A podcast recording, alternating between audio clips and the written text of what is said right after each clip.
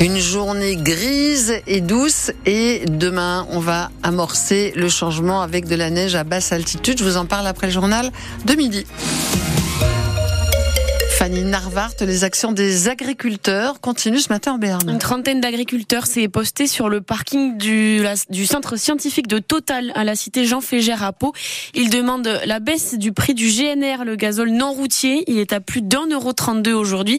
Les agriculteurs voudraient qu'il passe à un euro, explique euh, Lionel Candelon, agriculteur gersois qui a participé aux actions depuis hier. Il y a 30 ans, avec une tonne de blé, qu'on vendait, on faisait le plein d'une cuve.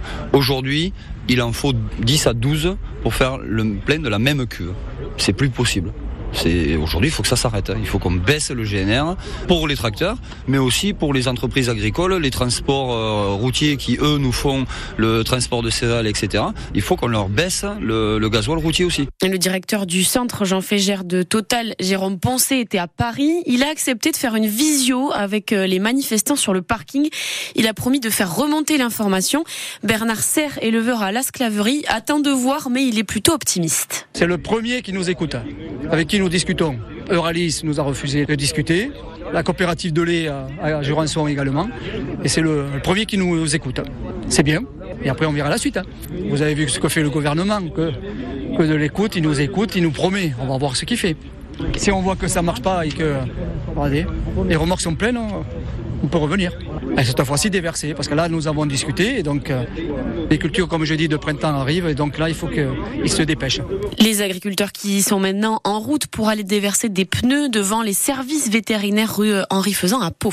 Et puis des actions ce matin, pendant que Gabriel Attal, lui, faisait ses annonces. Oui, il veut essayer de calmer la grogne. à trois jours de l'ouverture du Salon de l'agriculture, Pierre Emparent, le Premier ministre, a donné les grandes orientations du nouveau projet de la loi agricole. Gabriel Attal veut placer l'agriculture au rang des intérêts fondamentaux de la nation. Il veut que l'on mange français avec une conférence des solutions sur la restauration collective d'ici avril et une nouvelle loi Egalim d'ici l'été. Pour mieux tenir compte des coûts de production des agriculteurs, il veut les associer aux négociations commerciales entre industriels et grandes surfaces où se décident les prix de vente. L'agriculture est un secteur en tension, dit Gabriel Attal. Il va donc faciliter la venue de saisonniers étrangers. Sur les pesticides, on n'utilisera plus le NODU, cet indicateur de mesure français, mais celui de l'Europe, tout en maintenant l'objectif de réduire de moitié les pesticides d'ici 2030. Le nouveau plan Ecofito sera prêt pour le Salon de l'agriculture. Enfin, le Premier ministre assure que 62 engagements ont été pris,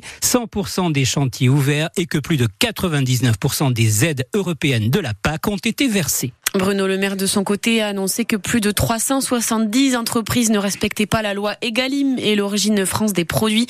Les manifestations et les annonces, c'est aussi un des sujets de l'émission Ma France avec Wendy Bouchard sur France Bleu, juste après ce journal. Une grosse fuite de gaz en ce moment à Lourdes, avenue Maréchal Foch dans le centre-ville, c'est près de la mairie. La rue est entièrement coupée. Vers 10h30 ce matin, une pelle mécanique a arraché une conduite du numéro 11 de l'avenue Maréchal Foch. Et la situation était un peu délicate parce que des poches de gaz ont été découvertes dans le sol. GRDF est sur place pour essayer de ventiler la zone. On ne sait pas pour le moment s'il y a eu des évacuations. La route entre Pierre-Fitness-Talas et la station de Cotteret va être fermée à partir de 7 h demain matin. Un gros bloc de pierre de 25 tonnes menace de tomber sur la route. La D920 ne sera donc pas accessible pendant au moins 24 heures, le temps de faire des travaux. Et décidément, c'est compliqué en montagne. Une navette qui transportait des skieurs a eu un accident à la Mongie hier après-midi. Elle a heurté un bloc de béton et les passagers à l'intérieur sont tombés. Il y a eu sept blessés légers. Il est midi 4 sur France Bleu Berne Bigorre. C'est ce soir que le couple Manouchian doit rentrer au Panthéon. Misak et Méliné Manouchian, résistants communistes d'origine arménienne. Misak a été fusée il y a 80 ans, jour pour jour, le 21 février 1944. Méliné, elle, est décédée en 1989. La cérémonie est à suivre en direct vidéo sur francebleu.fr à partir de 18h15. Ce soir, vers 18h également, une manifestation est organisée à Pau devant la préfecture pour rendre hommage à Alexei Navalny. L'opposant russe est mort en prison la semaine dernière. Sa famille attend toujours des nouvelles pour récupérer le corps. Allez, on passe au sport en tennis. Le tournoi Terrega de poids démarré avec un certain Benoît Père. Oui, c'est l'attraction de cette année. Alors, il n'a pas forcément très bien démarré. Il a perdu en double hier, mais il peut se rattraper aujourd'hui en simple. Et il risque d'y avoir du monde en tribune. Son côté imprévisible attire le public. Il se passe toujours quelque chose avec Benoît. c'est dommage qu'il n'arrive pas à, se canaliser. Voilà, mais c'est un joueur qu'on aime bien. Peut-être un peu de manque de sérieux. Enfin, c'est Benoît. Quoi. Ça ne nous agace pas parce qu'on le connaît. On le suit, on le suit avec mon neveu, on le suit de près. C'est mon joueur préféré, donc euh, je suis content. Après, dommage qu'il ait perdu, mais c'est très bien. Ah ben, il est fantastique. Hein. et non, techniquement, je le trouve énorme et c'est dommage que mentalement, ça ne suive pas. Quoi. Bon, mais il est sympa, quoi. Il fait un peu le show, donc il est agréable. Oui, il est très, très, très mignon. On reviendra fin de semaine, donc j'espère qu'on le reverra en fin de semaine. Benoît Perse, un 11e mondial qui veut réintégrer le top 100. Il rejoue ce soir vers 18h30. Le Belge David Goffin fait aussi son entrée dans le tournoi au Palais des Sports cet après-midi.